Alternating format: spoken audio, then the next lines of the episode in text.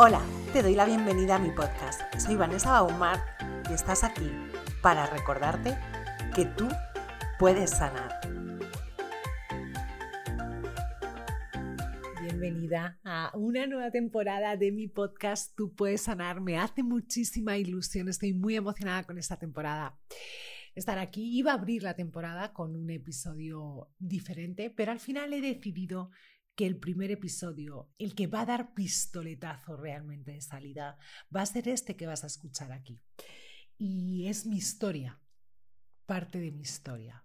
Quiero que me conozcas un poco más, quiero que sepas de dónde vengo, quiero que sepas cuál es un poco el camino que me ha hecho llegar también hasta aquí y creo que eso te va a dar también muchas pistas y mucha claridad acerca de por qué hago lo que hago, ¿no? Porque me levanto cada mañana y acompaño a otras mujeres en su camino de sanación y por qué defiendo tan vehementemente, por supuesto, y lo seguiré haciendo, la sanación como el único camino de crecimiento, el único camino de despertar posible, el único camino de la verdad y el único camino de la libertad. Aquí te dejo con mi historia y aquí vengo una vez más a recordarte que puedes sanar, que tú lo puedes lograr. Bueno, la inspiración te pilla donde te pilla y yo acabo de llegar del gimnasio y me iba a meter en la ducha, pero he dicho es el momento. Soy Vanessa y esta es mi historia. Contar toda, toda mi historia en un vídeo es imposible.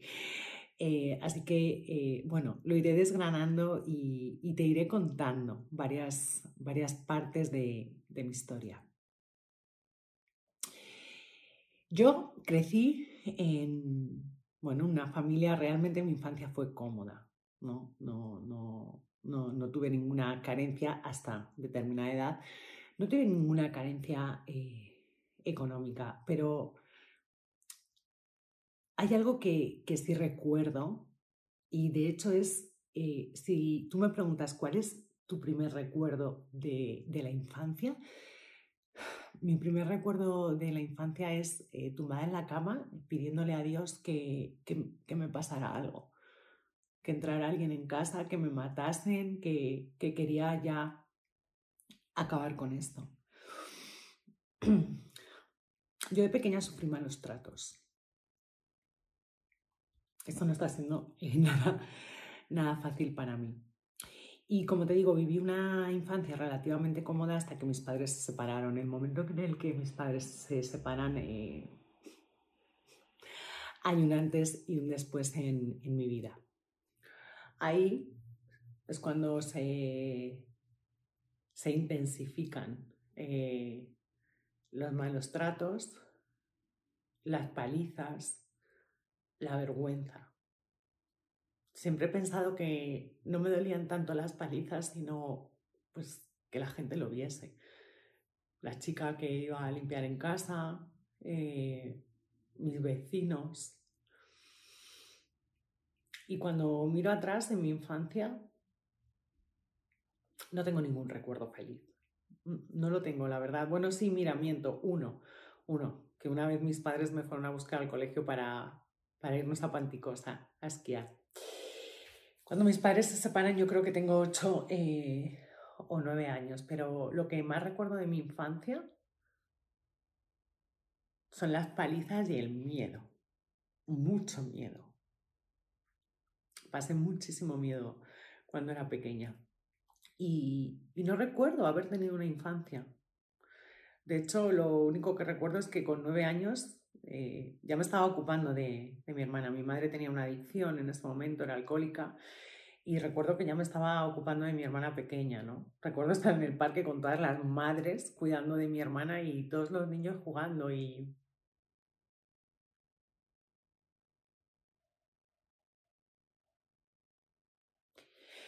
Y yo me preguntaba que por qué no podía jugar. ¿Por qué no podía jugar yo?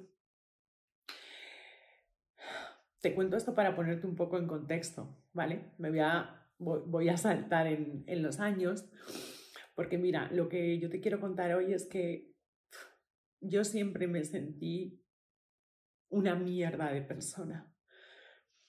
Eh, nunca me sentía, nunca me sentí inteligente, nunca me sentí merecedora, nunca me sentí valiosa, nunca me sentí digna de amor ni digna de respeto. Crecí eh, relacionándome con mi cuerpo eh, hasta, bueno, mis, mis 30, tengo 46 años, mis 30 más o menos, tenía una relación eh, terrible, terrible con mi cuerpo, ¿no? Cuando digo terrible es que me avergonzaba de mi cuerpo y no me avergonzaba de mi cuerpo, porque, o sea, me, producía mucha vergüenza tener un cuerpo bonito. Me ha producido siempre mucha vergüenza y sentía que tenía que ocultarlo. Y sentía que además tenía que ocultarlo para que nadie se sintiese mal, cuando evidentemente ahora lo veo, ¿no? Con todo lo que he sanado y todo el camino que he transitado hasta llegar aquí, la que me sentía mal era yo. Nunca me sentí guapa. Sobre todo lo que, lo que más tengo grabado es que yo siempre pensé que era tonta. O sea, que era tonta. Hay dos momentos en mi vida para mí muy fuertes, ¿no? Sí, evidentemente, eh, me he drogado, eh, he salido hasta el infinito y más allá. Eh, he bebido, o sea, salía muchísimo, salía muchísimo, era un desfase, ahora lo pienso y digo, madre mía, eh, y me he puesto en situaciones muy peligrosas. Realmente, a veces lo pienso y digo, wow, es un milagro que siga viva, porque me he puesto en situaciones peligrosas, muy, muy peligrosas en la noche, en la noche en general, ¿no? Pero hay dos momentos que yo tengo súper grabados, ¿no? Y, lo que te decía, he pasado cosas eh, externas, sí. Si quieres, yo te voy a ir contando en una serie de vídeos todo lo que, todo lo que he pasado externo, ¿vale?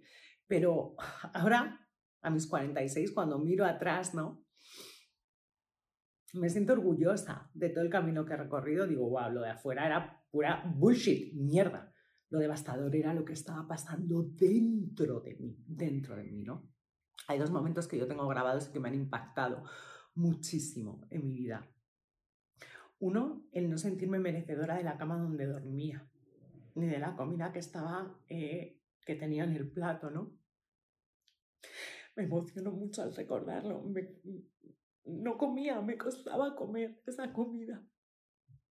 Y me, me metía en la cama y era como, qué asco de persona eres. No, no, ¿cómo puedes estar durmiendo en esta cama? Así, literal, ¿eh? no me sentía merecedora de la cama donde dormía. De hecho, te contaré que yo me hago muchas, no soy una persona de hacerme muchas fotos, pero eh, me hago muchas fotos en la cama. Me hago muchas fotos en la cama y me hago muchas fotos cuando ahora me veo en un vídeo, me veo una foto y digo, wow, tía, ¿cómo te quiero? ¿Cómo te quiero? Porque yo me he despreciado tanto, me he despreciado tanto, que para mí es una bendición cuando ahora me veo y digo, es que te amo, es que estoy enamorada de ti, es que lo siento así.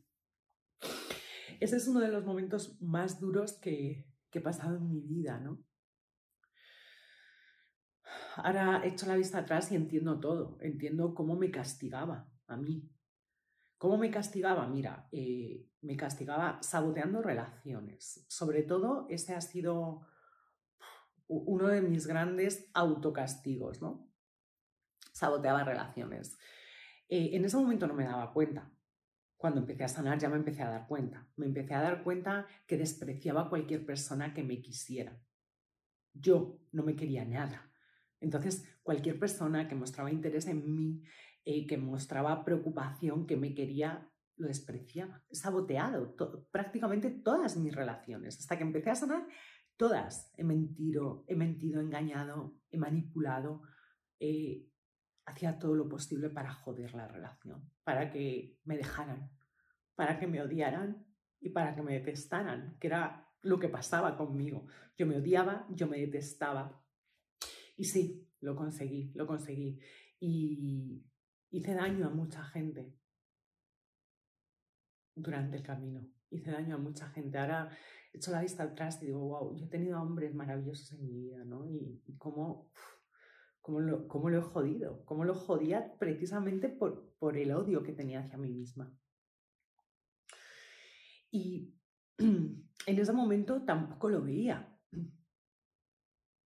Pero una de las grandes cosas que, que, que me ha hecho sabotear durante mucho tiempo muchas áreas de mi vida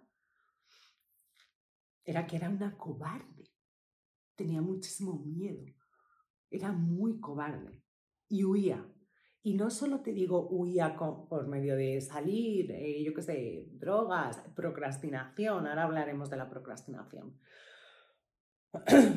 no solo huía así, sino que huía literalmente. Huía literalmente. Yo desaparecí de, de, la vida de mi familia, de, todo desaparecí, no di señales de vida. Creo que fue durante seis o siete, durante seis o siete meses, ¿no? Y ahora lo veo y digo, era tan cobarde, no quería enfrentar mi realidad, no quería enfrentar mis responsabilidades. Aquí ya era una tía adulta, ¿eh? tenía 26, a lo mejor 27 años, 28, más o menos. Me bailan un poco, soy muy mala con, con los años, ya es que tengo 46 años. me queda muy atrás ya todo eso que, que, hice, ¿no? Y desaparecí, ¿no? Y recuerdo cómo, me llamaba el teléfono mi madre, mi padre, mis hermanas. Yo no quería enfrentar mis responsabilidades, no quería enfrentar lo que estaba pasando en mi vida, no quería enfrentar nada. Durante ese tiempo eh, pasé mucho hambre, ¿no? Me alejé totalmente de, mi familia, me llegaron a desahuciar de la casa donde vivía y, pasé hambre porque no tenía dinero, o sea, no tenía dinero eh, ni para comer. Tengo una escena que recuerdo perfectamente pasando por una cafetería viendo a la gente desayunar y yo diciendo, ay, yo en algún momento eh, voy a poder también desayunar. Y por supuesto, no llamaba para, para pedir ayuda. Esa, ese ha sido también uno, uno de mis temas, ¿no? Me ha costado mucho. De hecho, hasta que no empecé a sanar, no me atrevía a pedir ayuda. ¿Sabes por qué? Porque me avergonzaba. Me avergonzaba de mí. No quería que nadie supiera por lo que estaba pasando, eh, porque sentía que yo hacía todo mal, todo mal, que era un caos de persona. Y entonces simplemente no pedía ayuda. Y, y hay otro momento también, porque no te quiero hacer tampoco el vídeo muy, muy extenso, hay otro momento en mi vida que me ha marcado mucho, ¿no? Por supuesto, yo eh, empecé a sanar, empecé a poner toda mi vida en, en orden, todo mi interior en orden, ¿no? Ahora cuando eh, me levanto una mañana y, y me veo a lo mejor en un vídeo y me siento súper orgullosa de mí, siempre recuerdo, ¿no? Las veces en que me despreciaba y no me sentía orgullosa de mí. He pasado por muchas cosas, algunas eh, lo sabéis porque además está publicado. Eh, Bea García Ares, eh, fui una vez a su podcast de ahí conté, ¿no? la depresión que tuve, mi intento de suicidio. No te lo voy a repetir porque lo tienes ahí, si quieres te dejo el enlace aquí abajo, ¿no? Hoy, hoy yo te quería contar los puntos más bajos realmente de, de mi historia, ¿no? Y luego hay otro. Bueno, pues mira, eh, hace unos años eh, yo hice algo que, bueno, a mí me dejó congelada realmente. O sea, eh, para mí en ese momento era lo peor que me podía pasar. Y era que en una mañana, fue una mañana, facturé, facturé 44.000 euros, ¿no? Yo recuerdo a todo el mundo, no estás contenta, wow, qué bien, no estás contenta, no estás contenta. Y yo por fuera era como, sí, súper contenta, no sé qué. Pero por dentro yo dije, aquí está pasando algo. Estaba total, totalmente congelada. Y, y yo decía, Dios mío, no, no, no, no, me siento contenta. Por dentro yo decía, no me siento contenta. Eh, no me siento para nada. Eh, relajada, o sea, eh, empecé a experimentar un estado de ansiedad y de intranquilidad como en mi vida había experimentado, ¿no? Y eso fue uno de los momentos más duros, más duros de mi vida, ¿no? Ahí, una vez más, empecé a conectar con mi poca valía interna, ¿no? Yo recuerdo el pánico, se van a dar cuenta que no valgo nada, se van a dar cuenta que soy una mierda, eh, se van a dar cuenta de que yo no sirvo para nada, que no soy buena en lo que hago y daba igual lo que me dijese afuera. A mí venía la gente y me decía, wow, me has ayudado un montón, eh, qué bueno esto, oye, hay un antes y un después en mi vida, me has cambiado la vida. Y yo me quedaba congelada, o sea, yo sonreía, pero por dentro era pánico lo que tenía. Una vez más, ahí tienes un indicador, ¿no? De lo poco valiosa y merecedora que yo me sentía. Y eso fue una de las épocas más oscuras de mi vida, tan oscuras que tuve que dejar literalmente de trabajar empecé a desaparecer una vez más. Eh, no quería que nadie me hablase, eh, no quería que nadie me viese, dejé de coger el teléfono a la gente y empecé a procrastinar, ¿no? A lo mejor tú lo conoces esto como el síndrome de la impostora. Eh, bueno, empecé a procrastinar, no, me paralicé, o sea, directamente ser una mujer que se accionaba un montón, que hacía un montón de cosas, de 100 a 0. Me paralicé totalmente y tuve que dejar de trabajar. Tuve que dejar de, trabajar porque era eh, tal nivel de sufrimiento el que tenía, ¿vale? Que tuve que dejar de trabajar. Arruiné mi negocio. Me creé deudas. Y tuve que levantarlo otra vez de cero. Y es una de las cosas de las que más eh, orgullosa me siento, ¿no?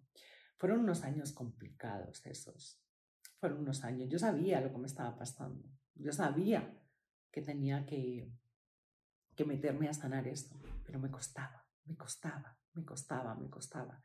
Y recuerdo esa época, ¿sabes? Como si tú estuvieses eh, sentada aquí, donde estoy yo, y estuvieses viendo algo que has construido destruirse. Yo levanté todo sola en mi emprendimiento, todo sola. Estoy muy orgullosa de ello. Me lo ocurre un montón.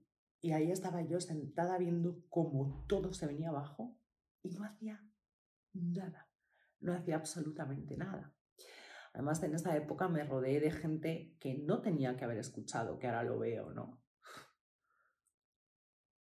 ¿Cómo iba yo a escuchar gente que, no, o sea, tenía, eh, por ejemplo, estuve trabajando con un mentor que nunca había levantado un negocio, él que nunca había hecho nada, él, y, y, él me daba unos consejos, evidentemente, si tú no has pasado por eso, ¿qué me vas a decir a mí lo que tengo que hacer? ¿no? Y ahora veo que cada consejo que me daba, cada cosa que me decía, hace esto, haz no sé qué, no sé cuántos. Yo he trabajado mucho con mentores, lo sigo haciendo y nunca cuestiono lo que me dicen. Si me dicen, te tienes que poner un sombrero rojo, me lo voy a poner. Eh, es, una, lección, creo que de, humildad, ¿no? Escucha a quien sabe. Pero en ese momento yo no caía que realmente esa persona no había pasado. Ahora no se me ocurre trabajar con alguien que no haya pasado por lo mismo eh, que estoy atravesando yo. Hace años fui a trabajar con una terapeuta corporal, ¿no? Y lo primero que la pregunté es, oye, ¿tú qué has pasado? Y recuerdo que ella me contó que había sufrido abusos sexuales de pequeña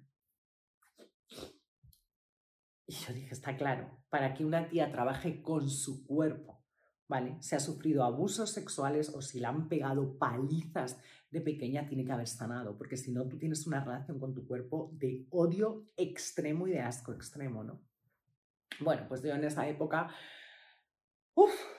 eh, seguí las directrices o consejos realmente de, de las personas equivocadas, ¿no?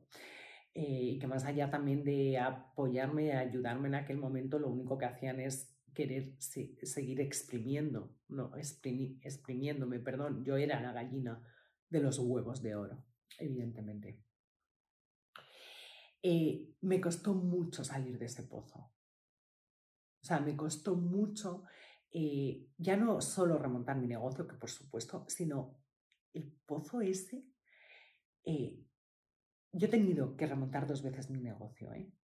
O sea, de, estar arruinada y, con, deudas heavy, ¿no? Pero aquellos años los recuerdo como algo horrible, como algo horrible, sobre todo por el tema de la procrastinación, ¿no? Como yo sabía lo que tenía que hacer, no lo hacía. Y me pasaba los días metida en la cama y me pasaba los días llorando y, fue terrible salir de ahí, ¿no? Poco a poco, una vez más, eh, me, fui metiendo en mi sanación, sané, sané, llegué a, cosas heavy que ya, si quieres, te cuento en otro vídeo, ¿no? Y, y, todo eso al final me, me, trajo aquí, ¿no? Y en días como hoy, que he tenido, me he ido a entrenar, he, tenido, hecho un entrenamiento guapísimo, ¿no? Y, salgo de ahí y digo, wow, qué orgullosa me siento. Recuerdo aquella Vanessa. Aquella Vanessa que se sentía una niña pequeña. O sea, imagínate, cuando yo tenía 30 años, si yo hablaba con alguien de 30 años, yo sentía como que esa persona era como más alta que yo. Le, sentía como un adulto y yo era una niña. Y me veía pequeña, bajita, bajita. Mido 1,75. Mido 1,75, ¿vale? Y siempre me sentía como pequeña, como más bajita que los demás. Ahora veo, ¿no? Que tenía unas heridas sin sanar bestial bestiales, la verdad. Ya te contaré, si, si quieres, por supuesto, más cosas de mi historia, ¿no? Pero lo que quería hacer hoy es compartir contigo mi historia, compartir contigo algo de lo que ha pasado en mi vida y de lo que he superado. No solo he superado, sino he salido victoriosa. Ahora me siento valiosa. Ahora cuando me llega un mensaje y alguien me dice, Dios mío, me ha cambiado la vida, qué bueno todo lo que haces. Oye, Vanessa, ¿me has ayudado? Digo, sí, sí, efectivamente, soy buena, soy buena en lo que hago, soy muy buena en lo que hago. Y, y me, me parece algo mágico porque durante tantos años yo me sentí tan mierda, es que no me sale otra palabra. O sea, tan mierda, estaba tan poco conectada con mi valor, me quería tan poco, tan poco, que ahora disfruto cada momento que, que pasa conmigo y, me recuerdo, me recuerdo todo el rato lo buena que soy y me recuerdo todo el rato lo mucho que me quiero. Lo que quería hoy, como te he dicho, es compartir eh, mi historia contigo y decirte que puedes salir de donde estás. O sea, imagínate, te está hablando una mujer que se ha sentido una mierda, que se despreciaba, que se odiaba, que le daba asco la imagen del espejo, que ha mentido, que ha engañado, que ha manipulado, que he huido, he sido una gran cobarde. He sido una gran cobarde, porque no hay ningún rollo en tener miedo. El problema es cuando no lo enfrentas. No abría las cartas, no atendía las llamadas. Eh, cuando me llamaban de un banco, cuando me llamaban de... No, huía directamente, huía, hasta huir literalmente, que es muy loco literalmente, ¿no? Con todo el dolor que ocasioné a mi familia y a la gente que quería, ¿no? Y daba igual por lo que tú estés pasando. Tú puedes salir de donde estés. Tú puedes salir de donde estás. Pero no te voy a engañar, porque te está hablando una mujer que ha salido de todo eso. Tienes que poner el trabajo. Tienes que invertir en ti el tiempo y el dinero que haga falta. Tienes que poner toda la carne en el asador. Tienes que entender que tu prioridad en este momento es salir de donde estás. Y como te digo, poner el trabajo, porque el camino no es fácil y hay trabajo que hacer. Y la mayoría de gente, o sea, yo pienso ahora cuando arruiné mi negocio, yo he estado en la cima y de la cima me di una hostia colosal. Colosal. Me di una hostia guapísima, ¿no? Mira, yo digo, wow, hay un montón de gente que cae de esa cima y no se levanta jamás. Y yo me levanté, yo lo hice, yo pude, yo soy capaz. Me acuesto en mi cama y me siento merecedora de mi cama, de la sábana que pongo encima. Me siento merecedora de todo lo que como. Ahora me estoy tomando aquí que vengo de entrenar mi batido. Me siento merecedora de cada cosa que como me siento merecedora, o sea, yo no me compraba ni unas pragas, iba con, con, las pragas rotas por el mundo. Yo lo he logrado y no soy una persona especial. Soy como tú, soy como tú. Es verdad que siempre he tenido buen mindset. Siempre, siempre he pensado que yo lo iba a lograr que yo iba a poder en algún momento. Fíjate lo que te he contado, ¿no? Cuando veía a otras personas desayunar, yo sabía que en algún momento yo también iba a poder desayunar como ellos. Nunca me he dado por vencida. Me he caído, no una, ni dos, ni tres, pero yo nunca me he dado por vencida. Quiero que entiendas que tú puedes salir de donde estás. Da igual lo que estés pasando, pero te necesitas a ti en este momento. Te necesitas a ti en este momento. Y si no pones todo de tu parte, vas a seguir donde estás. Y como te digo, tú puedes salir de donde estés. Yo no soy más especial que tú. No. Yo me esforcé en poner el trabajo, me esforcé en hacer lo que tenía que hacer, me esforcé en vencer mis miedos. Si ahora me da miedo algo, lo hago. Lo hago. A veces tardo un día en hacerlo, a veces una hora, a veces cinco, pero lo hago. Lo hago. Te mando un beso enorme. Quiero que recuerdes esto siempre y que empieces ahora a hacer todo lo que tengas que hacer, sin dilación, sin miramientos, sin espera. Para mañana es tarde. Puedes salir de donde estés. Te seguiré contando más cosas de mi historia porque esto también es un, ejercicio, o sea, wow, eh, para mí muy potente, ¿no? Abrir así mi vulnerabilidad, contarte todos mis, mis, mis momentos más bajos, esos momentos en que me he sentido tan avergonzada de mí misma, en que me he despreciado, en que me he odiado, esos momentos que me han marcado. Y seguiré haciéndolo. Muchas gracias por escuchar mi historia y muchas gracias por estar aquí. Soy Vanessa y esta ha sido parte de mi historia. Muchísimas gracias por acompañarme. Hasta aquí el episodio de hoy. Recuerda suscribirte al podcast si te ha gustado, valorarlo y por supuesto no te olvides de compartirlo con alguien a quien sientas que puede ayudarle. Te veo en próximos episodios. Recuerda, tú eres importante.